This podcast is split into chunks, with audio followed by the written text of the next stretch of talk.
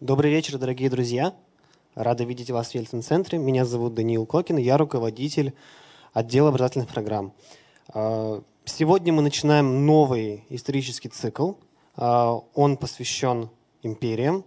Вот. А, и без лишних слов позвольте мне представить первого лектора и куратора всего курса Алексея Ильича Миллера, доктор исторических наук, профессора Европейского университета. Спасибо большое, спасибо большое, что пришли. Извините, я буду сидеть, у меня нога болит. А, значит, а, я примерно час попробую поговорить, у нас будет какое-то время еще на вопросы. А, ну, начнем вот с того, что всякий, кто что-нибудь писал, какую-нибудь статью, заметку для СМИ, знает, что Э, заголовок дает редакция. И знает, что далеко не всегда заголовок удачный. А с названием курса примерно так же получилось. А никаких рассветов э, в этом курсе не будет. Там империя от рассвета до заката. Потому что рассвет, он э, в Римской империи, в античности, даже раньше. Мы об этом говорить не будем. Есть, конечно, люди, которые Э, начинают рассуждения об империях с Рима э, и заканчивают современностью, но у них всегда э, потом возникают проблемы, что всякий раз, когда кто-то специализирующийся на том или ином периоде, берет их рассуждения, он говорит, все остальное вот очень интересно написано. А то, что, про что вот я знаю, там он все переврал. Вот так бы не хотелось. Значит, заката тоже не будет. Вот в этом единственном числе. Закаты будут многообразные, потому что все империи почти все империи, о которых будет идти речь в этом курсе, э, они э, переживали закаты. Э, но идея, что у империи как форма политической организации случился какой-то закат, она, на мой взгляд, совершенно ложная. Империя изменилась, но она никуда не делась. Э, как мы жили э, с империями, так мы и живем с империями. А, и, суть всему, будем жить с империями, если будем жить. А, значит, надо было выбирать перспективу, когда мне предложили, вот, ну, давай сделаем такую серию лекций. А, значит, надо было выбирать перспективу, надо было выбирать какой-то фокус, а, и надо было выбирать дисциплинарный подход, потому что а, про империи любят говорить не только историки. Те, кто занимается всякими геополитическими сюжетами, очень любят говорить про империи. Экономисты любят говорить про империи. А, политологи, разумеется, любят говорить про империи, а, социологи. А, но у нас курс, в котором в основном будут историки. Просто чтобы э, было понятно, что это не единственная возможная перспектива, завершать этот курс будет э, как раз наш выдающийся социолог э, Александр Фридрихович Филиппов. Мне кажется, что это будет очень полезно. А, а э, те лекции, которые запланированы э, до него, это лекции, посвященные э, модерным империям, в основном тем империям, с которыми граничила Российская империя, то есть Германия, монархия Габсбургов и Османская империя, плюс Франция – а, плюс, скорее всего, ну да, разумеется, Россия и Советский Союз, это будет такая пара лекций э, в два дня подряд э, в апреле, когда мы приедем сюда с э, Кириллом Андреевичем Соловьевым, наверное, самым нашим лучшим историком по поздней Российской империи и поговорим о Российской империи и Советском Союзе. А, надо сказать, что все остальные лекторы – это, с моей точки зрения, тоже а, замечательные историки, и что а, немаловажно, умеющие разговаривать, а не только писать. Поэтому будет не скучно, это я обещаю. Значит, и еще в качестве бонуса, скорее всего, будет в мае лекция Юрия Слезкина про американскую империю. Э, он должен к нам доехать э, в Европейский университет. А раз он, если доедет в Европейский университет, то доедет к вам сюда, к нам сюда. Хорошо. Значит, с чего мы начнем? Начнем с того, что Э, разговор об империях всякий раз э, всегда э, очень политизирован. Формы политизации самые разные. Вот сейчас на разных профессиональных форумах, посвященных истории Российской империи, разворачивается и Советского Союза, разворачивается бурная дискуссия – про необходимость деколонизации России и деколонизации э, истории России. Э, значит, э, некоторые из активистов этой дискуссии там рассчитывают на какие-то карьерные выгоды для себя, а некоторые искренне верят в то, что они несут. Самые глупые сочетают оба качества. А, значит, а, но это вот такая актуализация просто вот со дня на день, что называется. А есть актуализация, э, которая связана вообще с э, тем, как профессионализировалась история, потому что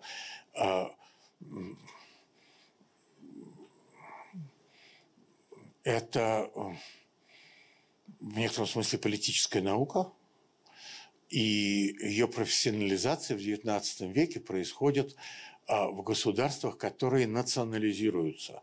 Соответственно, она вся э, профессиональная история строится через национальные нарративы, и для этой историографии XIX века – империя никак не может быть нейтральной. Это либо наша империя, либо это вредная империя. Э, тут как бы пленных не берут.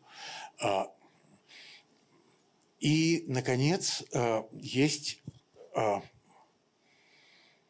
еще такая вот вещь. Вот, посмотрите, это обложечка книги, которая вышла в 16 году. А, легенда негра или черная легенда.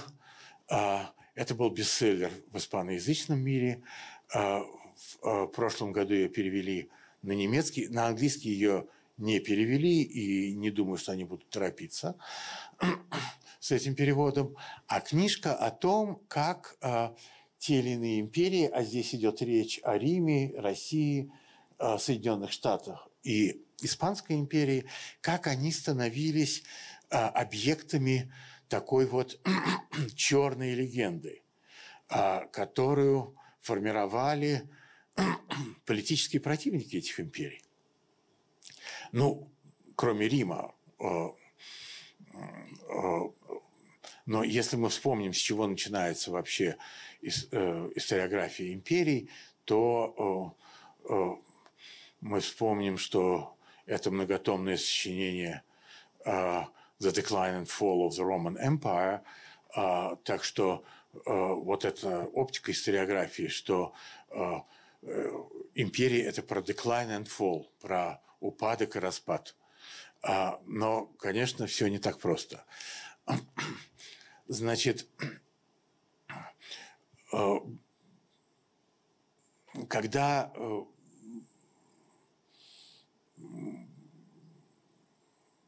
Россия начала вести себя плохо в последнее время. Там, а, мы все увидели изображение России как а, либо злобного медведя, либо осьминога, такого злобного тоже.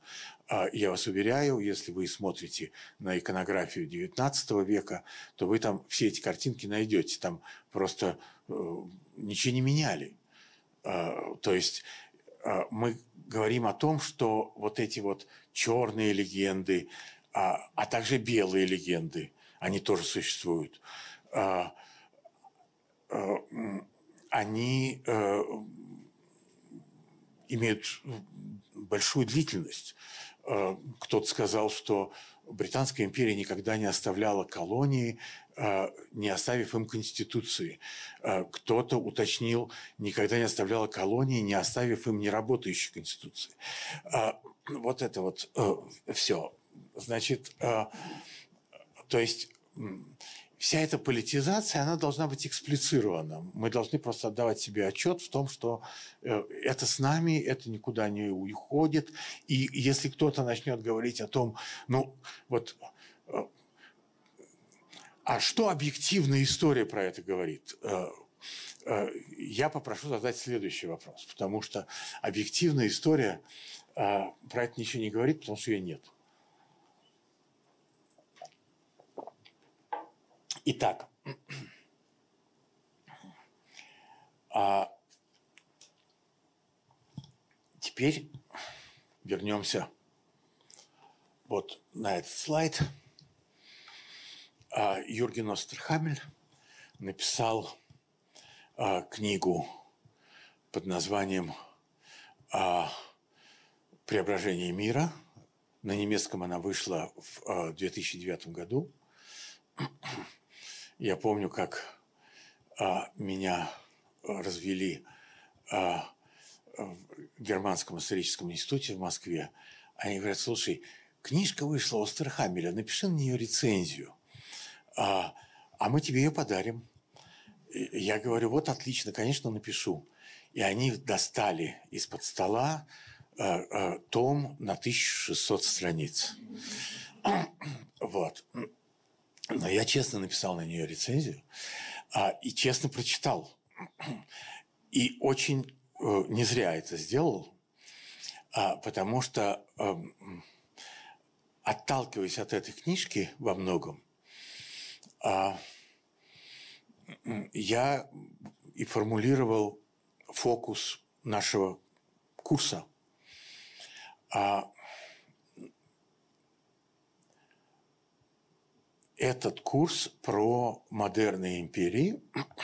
И, как говорит Астрахамель, это э, модерность, это время э, империи и национализма. А, внимание, значит, э, доминирующая форма политической организации эпохи модерна – это империя. Вам говорят, что адекватная форма политической организации – это национальное государство, врут, не верьте. А это а, придумка вот этих национализирующихся историографий. А, если вам рассказывают о том, что характеристики модерна – это современная Бюрократия – это алфабетизация, это индустриализация, это урбанизация, это мобильность, это вот все эти вещи, плюс э, массовые армии, э, вооруженные механизированным оружием и так дальше, э, то вот все эти вещи изобретаются, развиваются и формируются – а, в а, метрополиях империй. И когда вам говорят о формировании наций, таких как, например, французская, немецкая, испанская, британская, русская, а, то все эти нации формируются в имперских метрополиях. То есть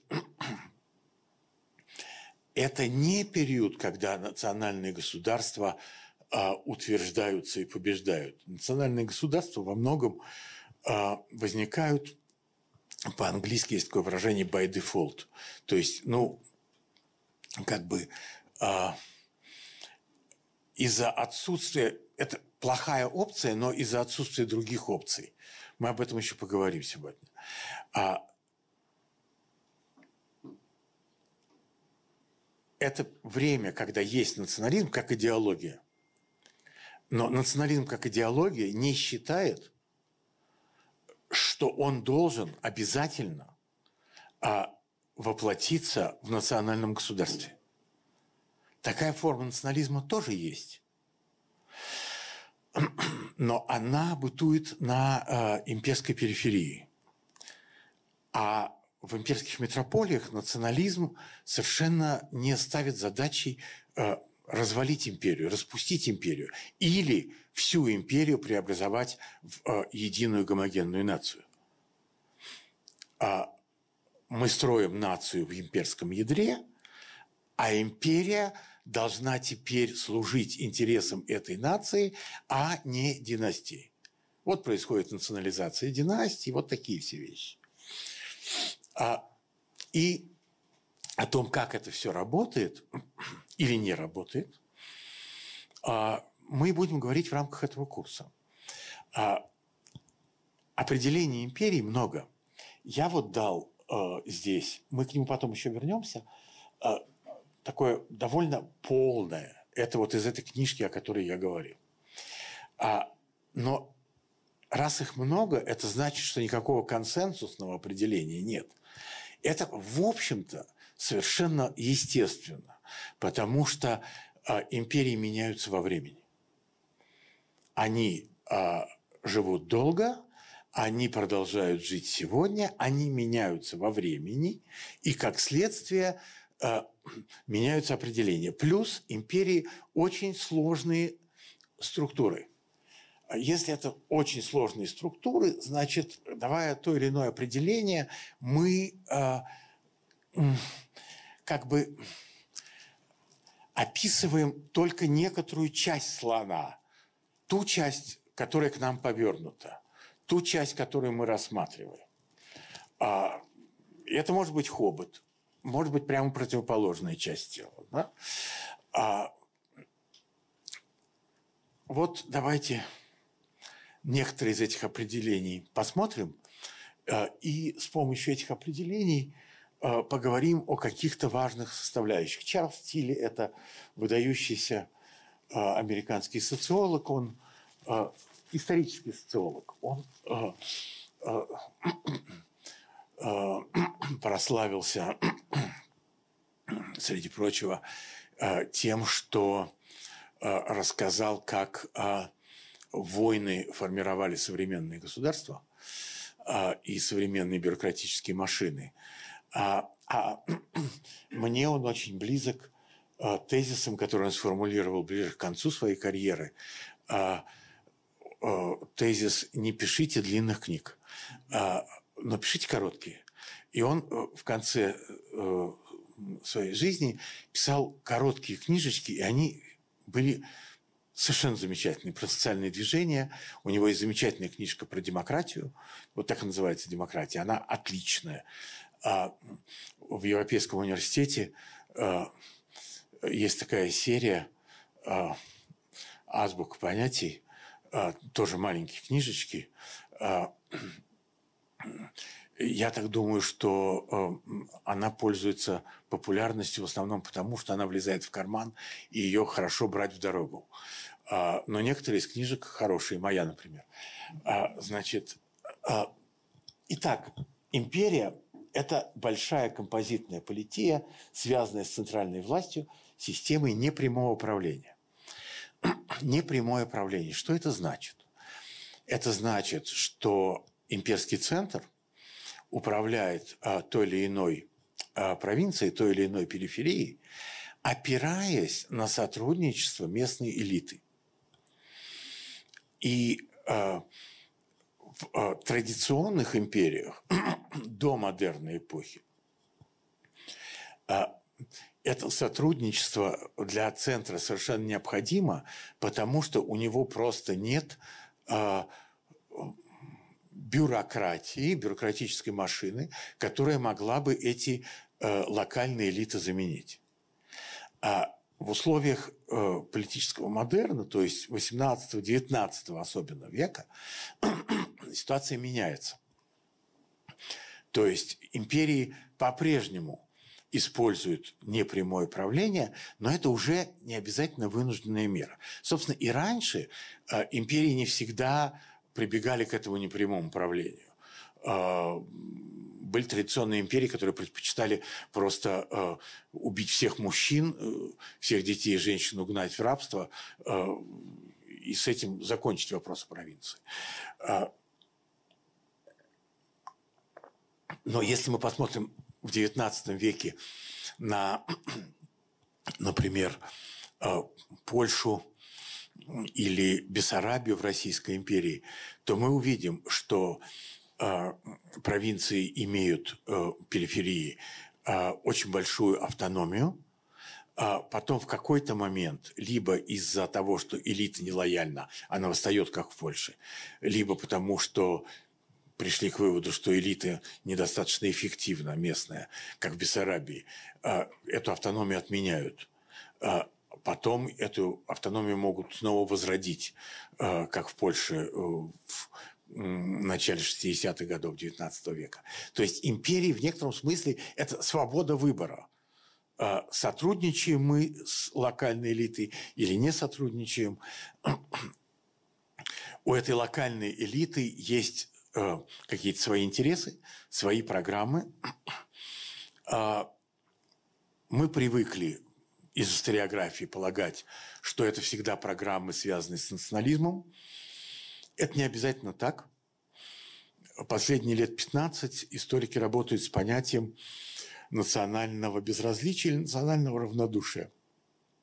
По-английски это было сформулировано как national indifference.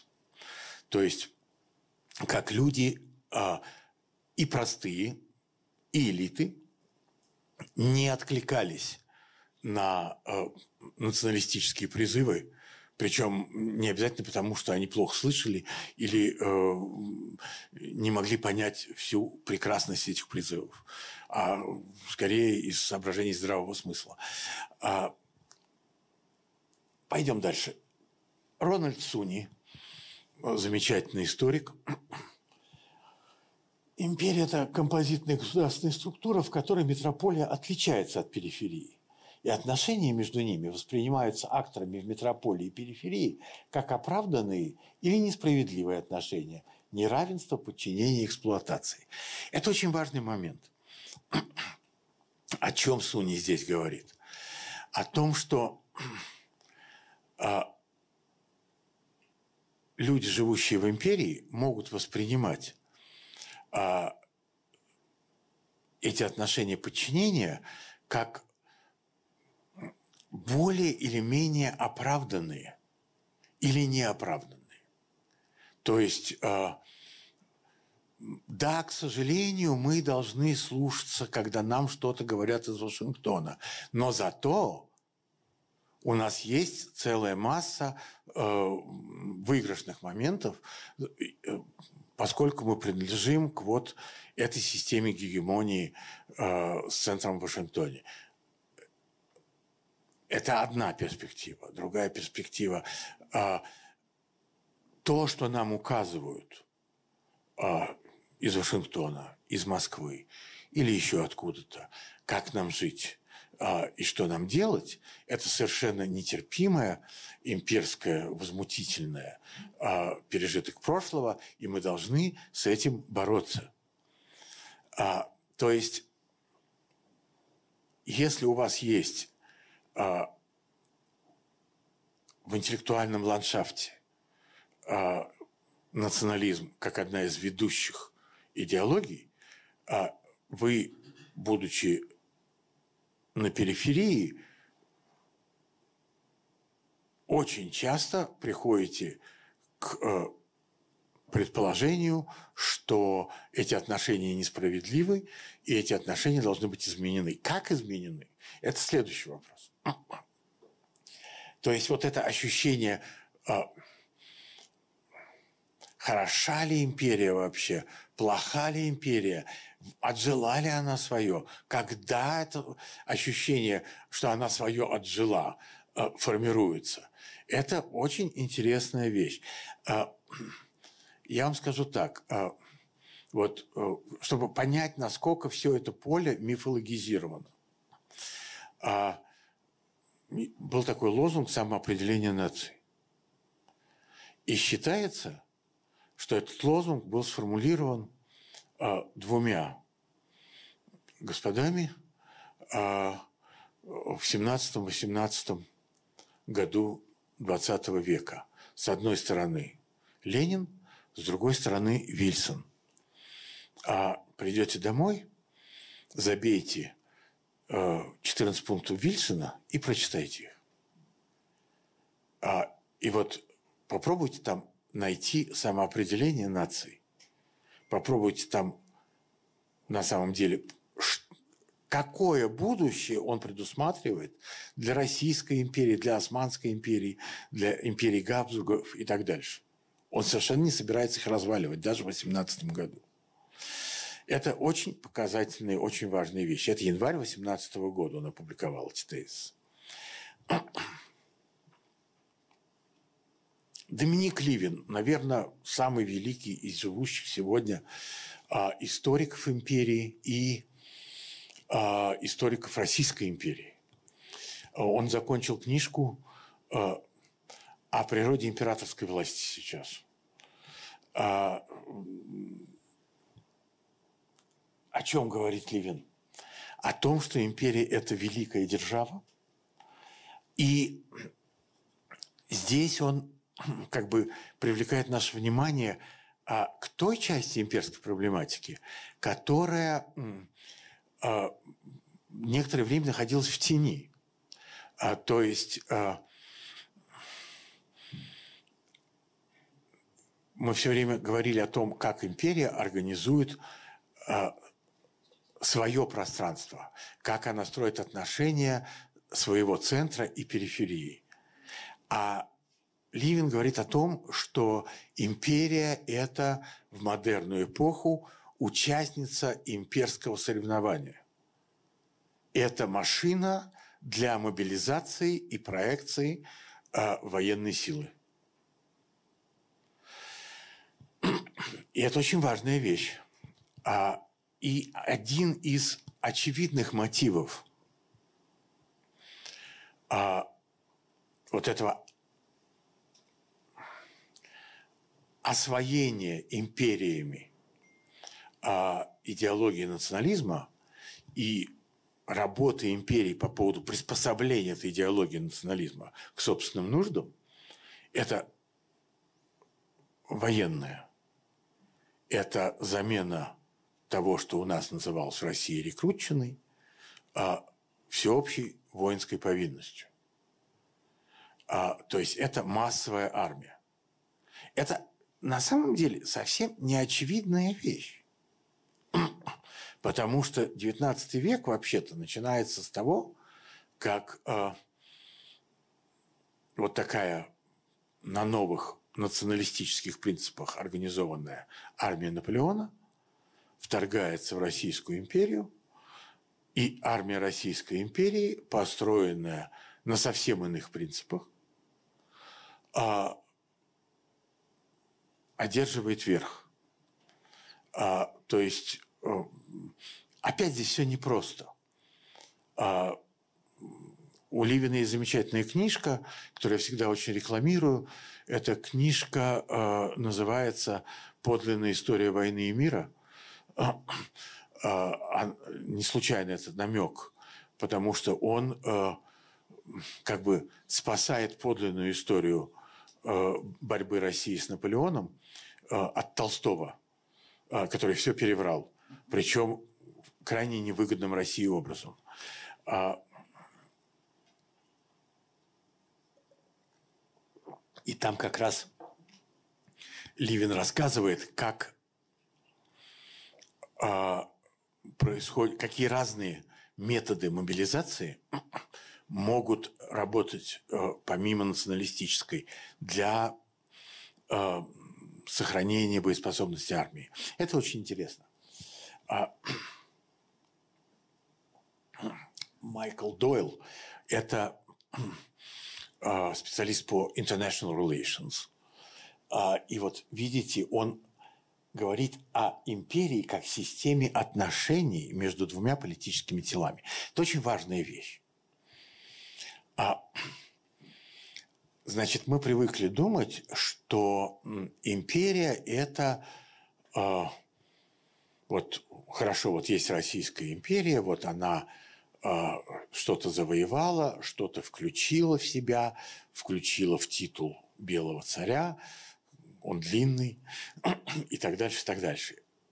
Дойл обращает наше внимание на то, что отношения империи совсем не обязательно означают формальное включение. Это очень полезно а, для того, чтобы понять, например, а, как принцип империи работал в античности. Он иллюстрирует свой тезис ссылкой на опыт Афин. А, там же формально греческие полисы все независимы.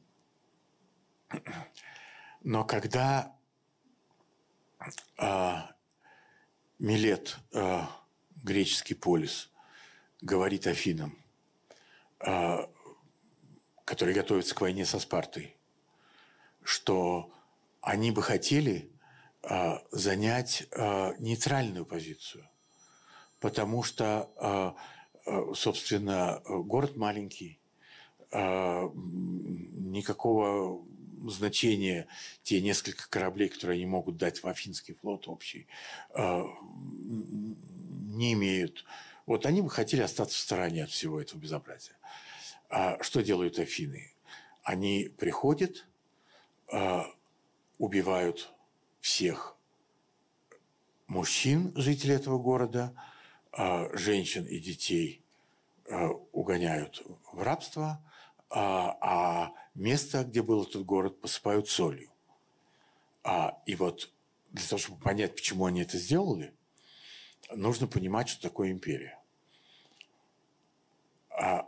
Значит, можно сказать, это потому, что а, как бы вот империя, она такая злая, и а, раз может, значит гадит. А, можно подумать иначе и а, спросить, а, а если Афин, посмотреть на это с точки зрения имперской логики Афин, если мы сейчас разрешим Милету сделать то, что они хотят, а что э, гарантирует нам, что других желающих э, занять нейтральную позицию не будет. Может быть, давайте мы этот маленький город э, с примерной жестокостью сотрем с лица земли, а, но зато у нас вопроса о сплоченности империи не будет возникать. И так дальше, и так дальше. А этот тезис Дойла о том, что не обязательно формальное включение, необычайно важен, если мы хотим понять империю 20 века, Советский Союз или Американскую империю. Потому что они, э, безусловно, имели э, огромную часть империи, которая не была формально включена в э, государственность. Да? Мы это все помним и знаем. Возвращаемся к Астерхамелю.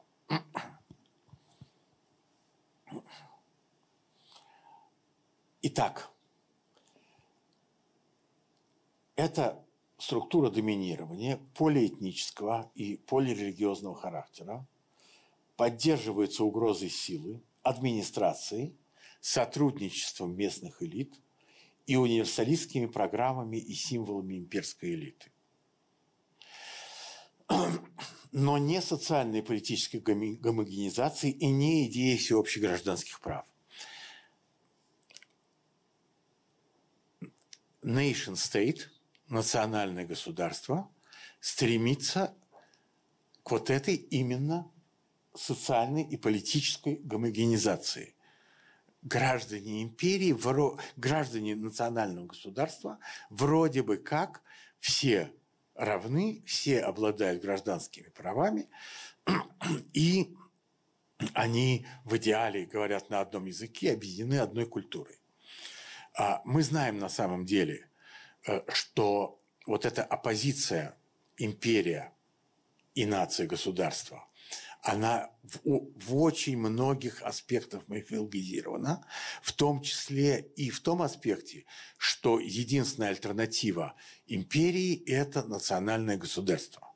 Не все государства которые возникали на имперских развалинах, или, вернее, почти никакие государства, которые возникали на имперских развалинах, не являлись национальными государствами. Они являлись национализирующимися государствами, которые э, гнобили меньшинства, э, занимались э, принудительными перемещениями населения, Потом Гитлер помог избавиться от евреев и так дальше, и так дальше.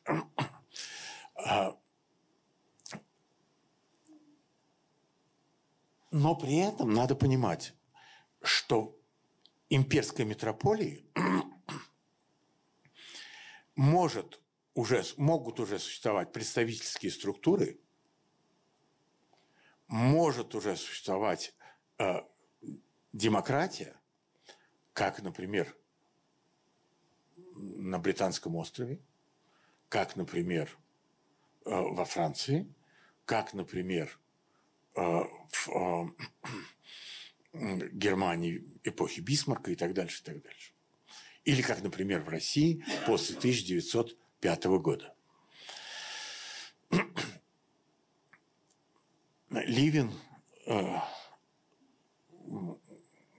где-то написал что если бы если вы живете на окраине империи и имеете выбор э, иметь э, в э, центре автаркию, э, авторитарный режим или демократию, то лучше авторитарный режим. Э, демократии в имперском центре э, намного жестче по отношению к э, перифериям. Почему так? Это отдельная интересная тема. А, может быть, мы об этом успеем поговорить. Немножко. А теперь коротко. А, у нас есть а, традиционное деление на а, морские империи и континентальные империи, и традиционные империи и модерные империи. Обе оппозиции ложные. Лучше всего думать об этих вещах не с помощью оппозиции, а с помощью такой оси, на которой располагаются империи. Да? То есть а, идеальная империя морская – это Португалия. А, у нее много заморских владений, а сама метрополия маленькая-прималенькая. А если мы берем соседнюю Испанскую империю, то мы уже видим, что это смесь, потому что да, у нас есть много колоний, но у нас же и сама Испания, континентальная ее часть, тоже имперская структура что мы сейчас очень хорошо видим, когда Каталония э, пытается добиться независимости, да? а она пыталась это делать и в XIX веке. А, и Британия то же самое. Что такое Ирландия для Британии? Что такое Шотландия для Британии? Что такое Уэльс? А даже Россия, а, она не будет на вот идеальном полюсе а, континентальной империи. Конечно, она прежде всего континентальная империя. Но вот эти небольшие заморские владения, которые у нее были в Калифорнии, на Аляске, а, они, между прочим, играли довольно существенную роль, потому что э, благодаря этим владениям в России придумали э, аналог э, Ост-Индской и Вест-Индской компании, да, э, вот такие капиталистические формы. И интересно, как они, какие превращения они переживали в Российской империи, да. Традиционные и модерные. В XIX веке традиционных империй нет. Есть империи, которые в разной степени модернизированы и в разной степени традиционны. А Шмуэль Айзенштадт, э, выдающийся социолог, написал э, статью, а потом книжку под названием «Multiple Modernities». То есть модерности очень многообразны. А они очень по-разному сочетаются с традиционализмом. А, и если мы будем смотреть на а, Российскую империю, то мы увидим и модерные черты, безусловно, и традиционные. Мы точно так же увидим и модерные, и традиционные черты и в Британской империи, которая всегда кажется нам образцом э, модерности. А, вот это разные формы сочетания. Это такая целая линейка коктейлей в баре, да.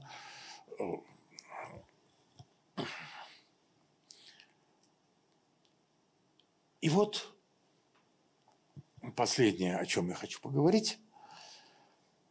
Век империи и национализма, но не век нации государств. Что это значит? А, отчасти, отталкиваясь от Остерхамеля, отчасти от а, того, что я написал в 2000 году в книжке «Украинский вопрос» в Российской империи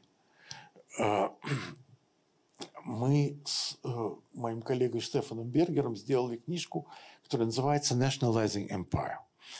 А, о чем эта книжка? А, она по-русски никогда не выйдет, потому что она толстая, и ее переводить замучаешься. А, а, о том, как строительство наций и строительство империи – сочеталось в XIX веке. Мы должны понимать, что э, вот когда в конце XIX века Черногория стала независимой, есть такое смешное государство, а, они были 27-м официально признанным независимым государством в мире. 27-м. То есть огромная часть мира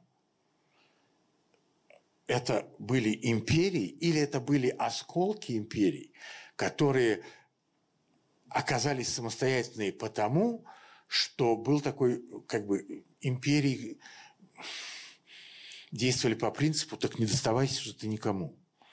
А, то есть, когда откалывались какие-то куски от Османской империи, вот э, возникали квазинезависимые государства, э, Греция, Болгария, Румыния э, и так дальше. Просто чтобы они э, не доставались какой-то из соперничающих империй.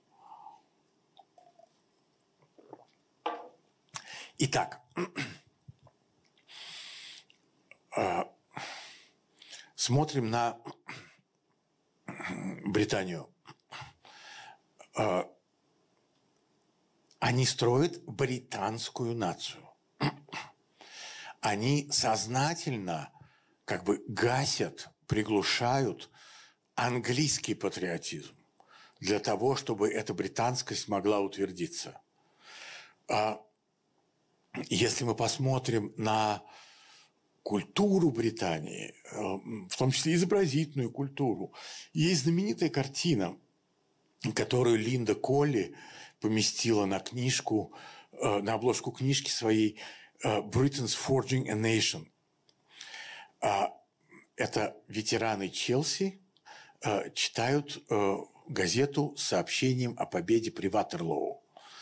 Эту картину заказал триумфатор э, приватор Лоу, Веллингтон. И она выставлялась в его особняке, э, и такая череда людей нескончаемая стояла, чтобы на нее посмотреть. Когда мы смотрим на эту картину, там э, эти люди, которые читают это сообщение, они одеты, это ветераны, они в госпитале инвалидов, пенсионеров, э, они одеты в форму разных полков по всей Британии собранных. Там обязательно шотландцы, и там даже есть еще маленький такой негритенок, э, барабанщик, э, как бы дополнение к британской нации. Если мы смотрим на французскую нацию, то, конечно, благодаря Юджину Веберу, который написал книжку э, «Peasants into Frenchmen», то есть как крестьян переделывали во французов. Э, это книжка про то, как этим занималось французское государство тоже в XIX веке. Любые, любое преподавание патуа, вот этих региональных говоров французских, было разрешено во Франции только, даже факультативно, только после Второй мировой войны. А вот они строят нацию, французскую нацию в ядре. Потом, кстати, они решили, что можно и построить еще кусочек нации за морем. И прибрежную часть Алжира сделали заморскими департаментами Франции. И потом они переживали колоссальный кризис в 60-е годы, когда э, надо было оттуда уходить. А, Испания. Это то же самое. А, те же самые процессы формирования испанской нации. А, как бы, ну, мы думали, что э, это испанский язык, а оказалось, что это каталонский язык. Да, а э, Кастильский виноват. А, а, а каталонский язык Э, если кто не знает, вот смотрите, если вы знаете испанский и только испанский, вы не понимаете каталонского языка. Но если вы знаете испанский и французский, то вы понимаете каталонский, не уча его. Если вы знаете русский и ничего кроме русского, или, может быть, еще английский, вы не понимаете украинский язык. Но если вы знаете, как я, русский и польский, то вы понимаете украинский язык, его не уча. Это все очень похожие интересные вещи. А, итак, в Испании тоже вот эта вот континентальная Испания очень гетерогенна. Вспомним определение Остерхамеля. И ее э, пытаются каким-то образом гомогенизировать. А важный вопрос, конечно, что а, Российская империя, она в определенном смысле очень похожа. То есть в Российской империи тоже существует русский национализм, который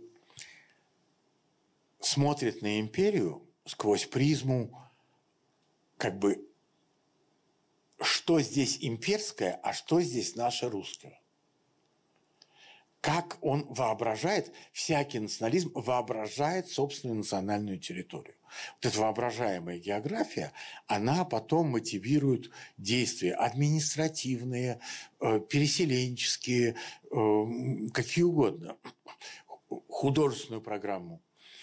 Э, был такой литературный критик Пыпин, который написал статью «Волга и Киев», это 1875 год, если я правильно помню, может, 76 -й. И там он очень сетует э, в разговоре с Тургеневым, что вот русские писатели, они э, занимаются какой-то фигней, а, описывают всякие, или художники, описывают всякие э, ландшафты в Прибалтике. которая заведомо не является русской национальной территорией. Или в Крыму, который тоже совершенно какой-то странный, не русская национальная территория. А, а вот про Волгу и про Киев, настоящие русские места, никто ничего не пишет. Почитайте, это очень любопытный текст, э, который показывает, как все преломлялось интересно. А, значит, тут важно понимать, что э, динамика развития империи и динамика развития вот этих национальных проектов в имперском ядре, они очень тесно связаны. Когда э, Испанская империя переживает кризис, потому что ее колонии э, в Латинской Америке начинают отпадать, это отражается на процессах а, строительства испанской нации а, в Европе. Тогда-то каталонцы и начинают говорить о том, что мы бы хотели такого статуса, как венгры получили в Габсбургской монархии. То есть мы хотим быть вторыми хозяевами этой империи, с которой Мадрид так плохо справляется. А если у нас есть, скажем, континентальная империя османская, которая все время сжимается, да, то проект строительства турецкой нации будет э, в некотором смысле мотивирован, как сказать, э, сокращением потерь, да, потому что все вот эти э, государства, которые возникают на окраинах, бывших окраинах Османской империи, они же Э, не просто занимаются резней мусульман у себя, как частью освободительного процесса. Там же миллионы мусульман погибли, да, или были изгнаны. А, но они еще и предъявляют претензии на э, те или иные части Анатолии. Э, то есть э, перед тем, как началась Первая мировая война, э, была прелюдия, Балканская война, где турок пытаются загнать в пустыню анатолийскую, потому что э, все э, прибрежные районы э, балканские народы распределили между собой. Соответственно, тут своя будет логика и своя динамика строительства нации, которая потом будет оформлена Ататюрком. Да? Либо у вас есть империя, которая растет. И она растет кто-то посчитал э, с э, средней скоростью э, 50 квадратных миль э, в день. Это я про Российскую империю. И так она растет на протяжении э, почти трех веков. И, соответственно, воображение русской национальной территории тоже склонно расширяться. А, например, Э, оно включило в себя э, Сибирь. Это произошло на рубеже 19-20 века. Если вы почитаете, вот Чехов, тут я проходил мимо гостиницы американской, где он останавливался во время своей поездки на Сахалин. Почитайте его письма, как он описывает Сибирь. Вот русских людей вообще нет, да. Потом говорит, что, ну, он, естественно, любит шутить, но он вот говорит, что вот, наконец, встретил одного мужика, похож на русского, но оказался еврей. А, и вот так вот.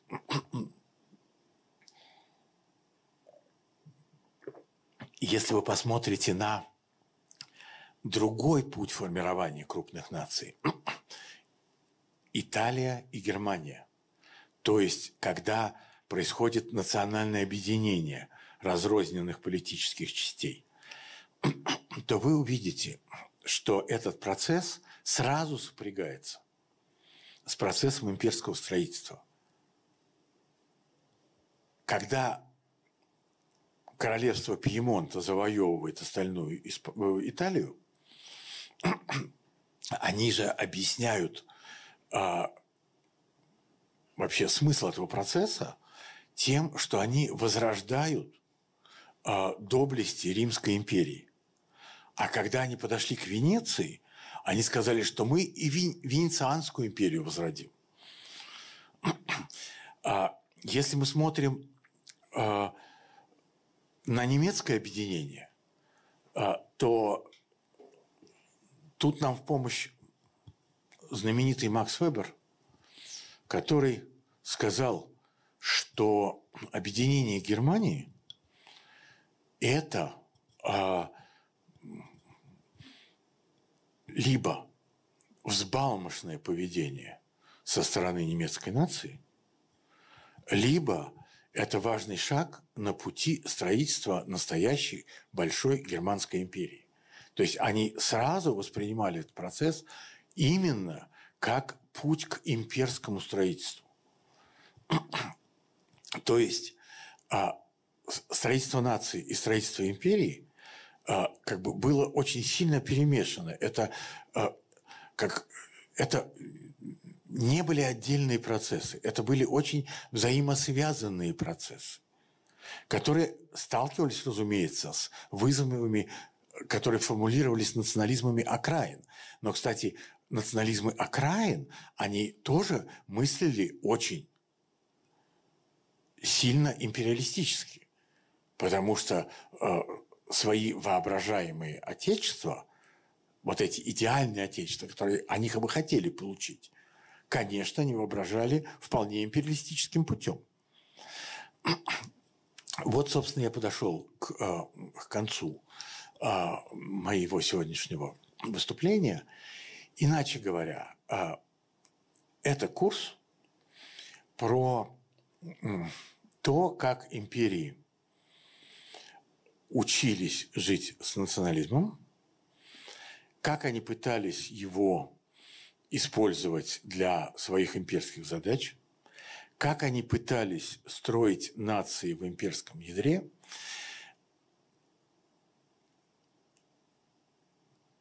как и почему воз... развалившись, многие из этих империй развалились в результате Первой мировой войны, а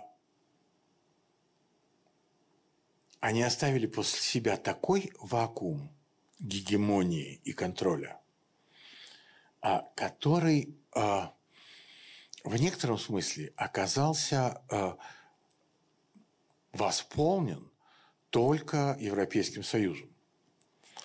То есть Европейский Союз – это как бы дополнительная подпорка для несправляющихся а, национальных государств.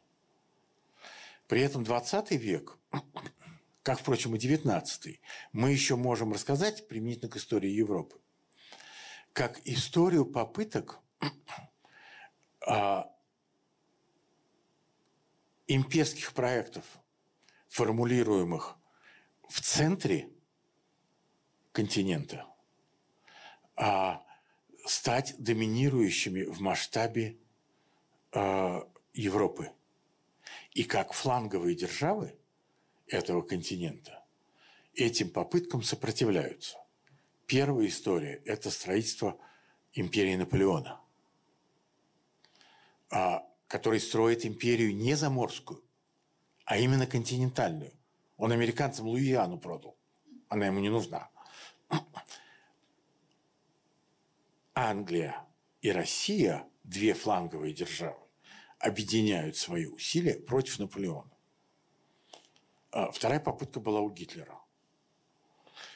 Опять Советский Союз и Британия, фланговые державы, объединяют свои усилия против э, этой попытки.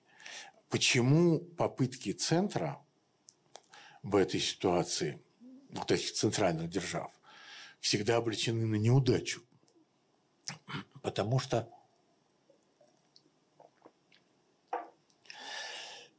если вы хотите, чтобы ваши усилия, французские или немецкие, были успешными, вы должны построить флот, который бы мог соперничать с первым флотом Британии, и вы должны построить огромную армию, которая могла бы соперничать с самой многочисленной сухопутной армией России. Это, естественно, не под силу оказывается ни Наполеону, ни Гитлеру. А, но вот обычно все эти истории рассказываются через геополитику, а еще, конечно, важно учитывать э, процессы нациостроительства, потому что э, Первая мировая война, э, когда вопрос о построении немецкой Центральной Европы впервые возникает, она оказала колоссальное влияние на то, что происходило потом на пространстве э, Российской империи Советского Союза впоследствии. А, ну вот, э, спасибо вам за внимание. Я готов отвечать на вопросы. У нас есть время для этого.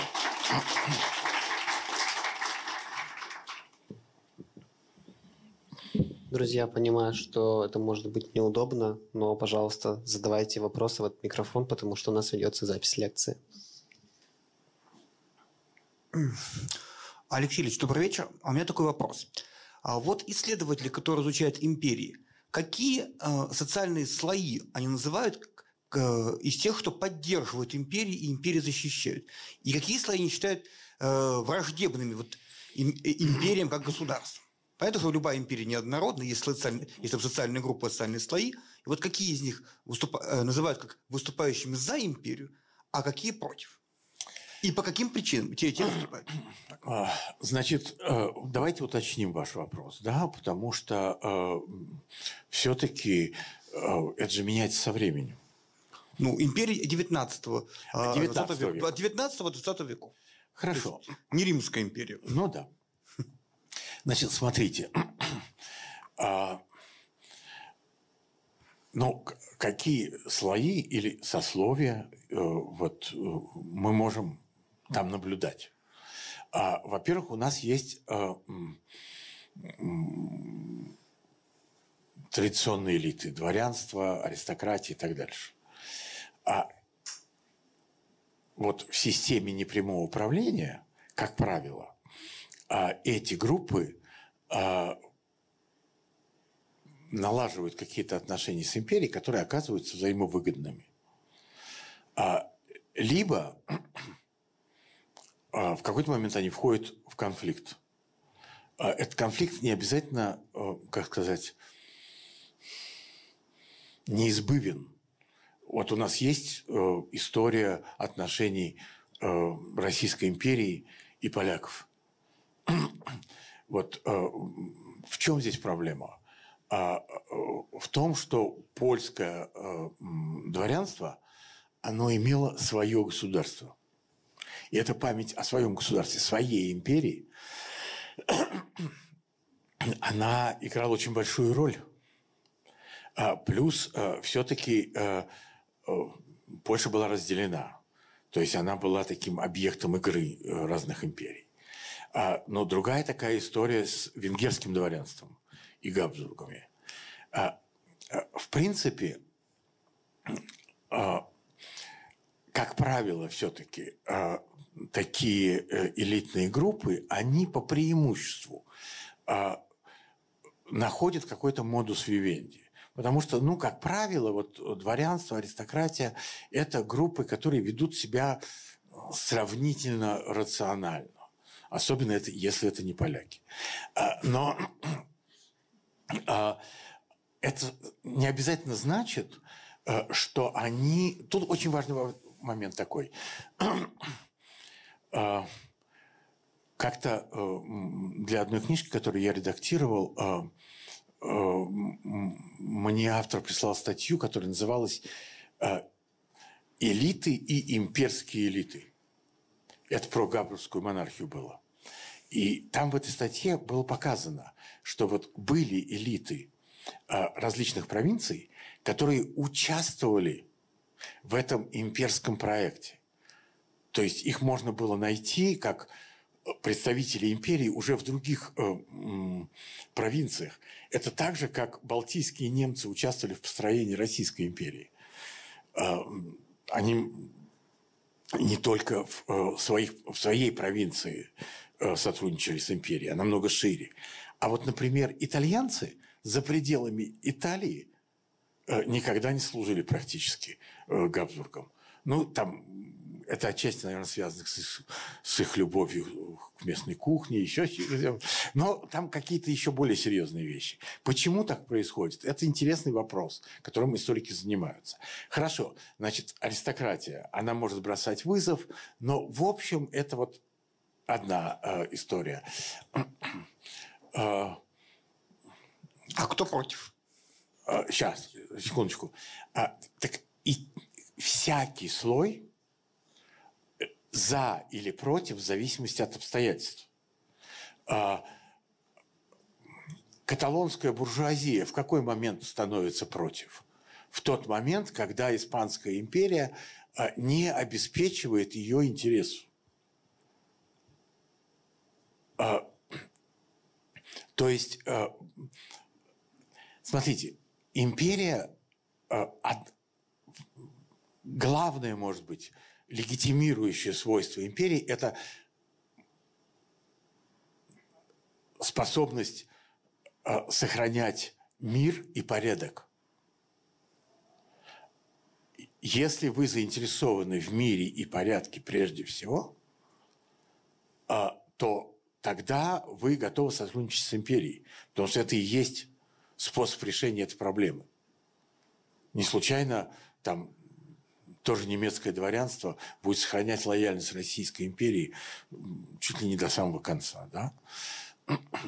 А капиталисты тоже. Только в том случае, если а, эти люди видят какую-то альтернативную перспективу, которая сулит им какие-то преимущества, она начинает работать с идеей национальной независимости. А, дальше мы на что смотрим? Ну, крестьяне, э, как сказать, э, э, вот Габсбурги, они очень умело э, использовали крестьян э, в борьбе с э, сепаратизмом дворянства. Поляки готовят восстание. Польских крестьян натравили в 1846 году на польских помещиков. Они там убили 500 человек. А когда крестьяне начинают убивать, они это делают с большой изобретательностью. И это оставляет большое впечатление. Э, э, никакого восстания, разумеется, не случилось. А, венгры, э, дворянство восстало в 1948 году, да, а, совершенно ни секунды не сомневаясь, габурские э, военачальники поднимают на борьбу с э, венгерским дворянством румынского крестьянина. А, то есть крестьянин, он как бы во многом орудие. Как его можно использовать? Российская империя тоже использовала крестьян для борьбы с польскими инсургентами. А, а иногда крестьяне присоединялись к таким вот антиимперским движениям. Это, это сложно, это так однозначно не определишь. А, но э, сказать, что есть какая-то социальная группа, которая однозначно антиимперская или проимперская, нет, это ситуационная вещь никогда вы не сможете сказать, что вот там интеллигенция, она против империи. Ничего подобного. Какая-то против, какая-то за. Э, нет такого, вот, чтобы можно было обозначить какую-то социальную силу антиимперской по определению. Я ответил на ваш вопрос? Да, спасибо.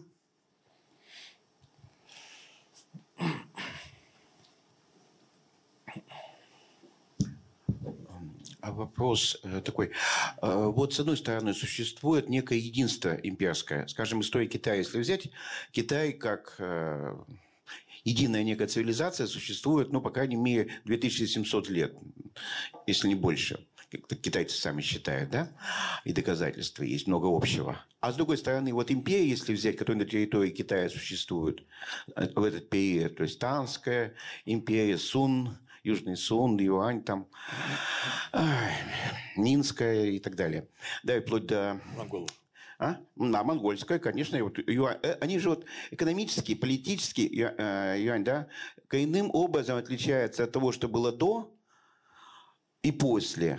Ну и вообще там северные Суны, южные, там, э, это, южные Суны это разное государство, несмотря на все. То есть такие существенные отличия, с одной стороны, а с другой единство цивилизации. Вот как вы считаете, это разные империи или некая единая империя с вариантами? Спасибо. Да, э, это очень интересный вопрос. Я заранее сразу откажусь обсуждать Китай. Но а, этот вопрос имеет отношение не только к Китаю. А, это, например, вопрос, который постоянно а, в разных условиях а, по-разному обсуждается. А вот Российская империя, Советский Союз, это что там больше, преемственности или разрыва?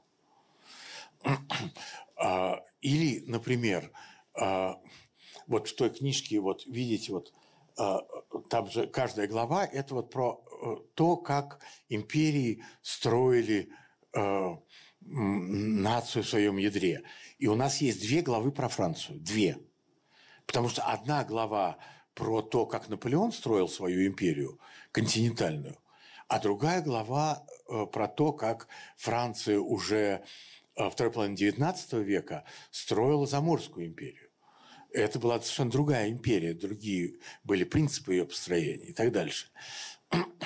А, и э, это, конечно, это сложное сочетание преемственности и разрыва. Всегда. Э, а, но они конструируются, в том числе идеологически. Я говорил об этом, когда я говорил о итальянском объединительном процессе – Э, что они же говорят о романита, венецианита, то есть о вот этих наборах имперских ценностей, которые они инструментализируют для объединения страны. И казалось бы, ну хорошо, объединили Италию. Первое, что они делают, как только они объединили Италию, они отправляются в Африку завоевывать себе колонии.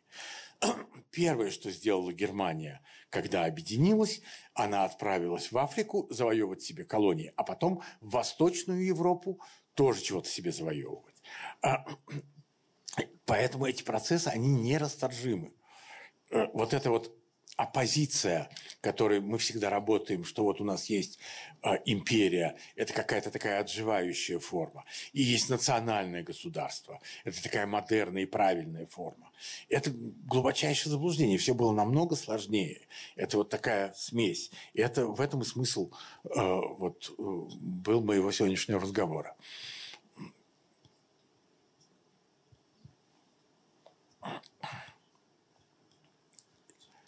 Больше нет вопросов?